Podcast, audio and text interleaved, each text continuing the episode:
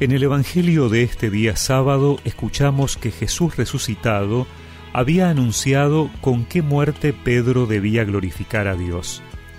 Pedro, volviéndose, vio que lo seguía el discípulo al que Jesús amaba, el mismo que durante la cena se había reclinado sobre Jesús y le había preguntado, Señor, ¿quién es el que te va a entregar? Cuando Pedro lo vio, preguntó a Jesús, Señor, ¿y qué será de éste? Jesús le respondió, Si yo quiero que él quede hasta mi venida, ¿qué te importa? Tú sígueme.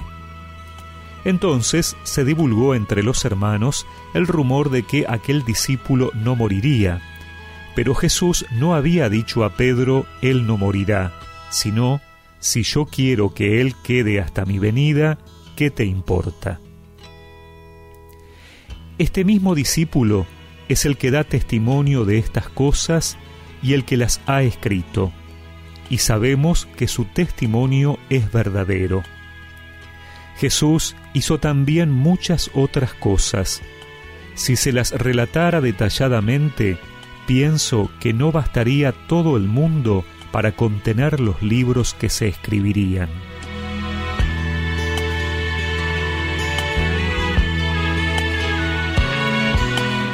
En el último día de este tiempo pascual, culminamos la lectura del Evangelio de Juan. Después que Jesús confirma en la fe a Pedro tres veces y le anuncia cómo va a morir, éste le pregunta sobre Juan, el discípulo amado. A lo que la respuesta de Jesús parece bastante esquiva. Algunos dicen que este pasaje fue añadido para aclarar una confusión. Cuando Pedro murió, algunos pensaron que Juan tenía que ser su sucesor por ese rumor de cierta inmortalidad. Así como la primera comunidad era frágil y fue madurando a la luz del Espíritu, también nosotros necesitamos estar atentos a estas situaciones porque a veces podemos estar más preocupados en mirar a los demás que ocuparnos de hacer bien lo que el Señor nos ha encomendado. Pero aquí es muy importante el final del Evangelio. El autor aclara que lo que ha contado es sólo una parte de todo lo enseñado y vivido por Jesús. Él da testimonio para que creamos.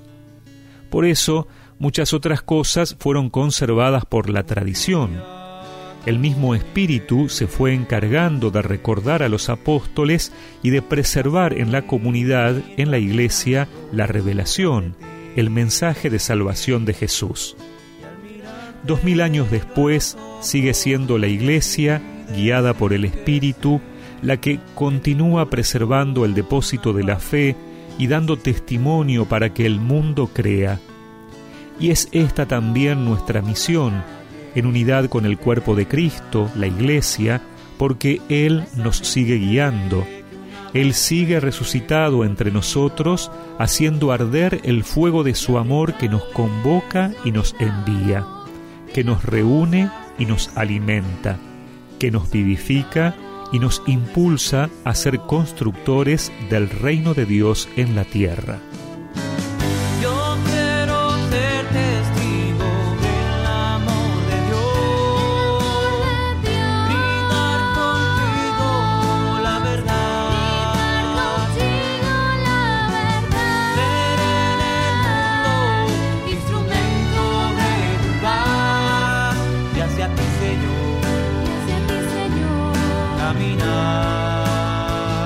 Y recemos juntos esta oración.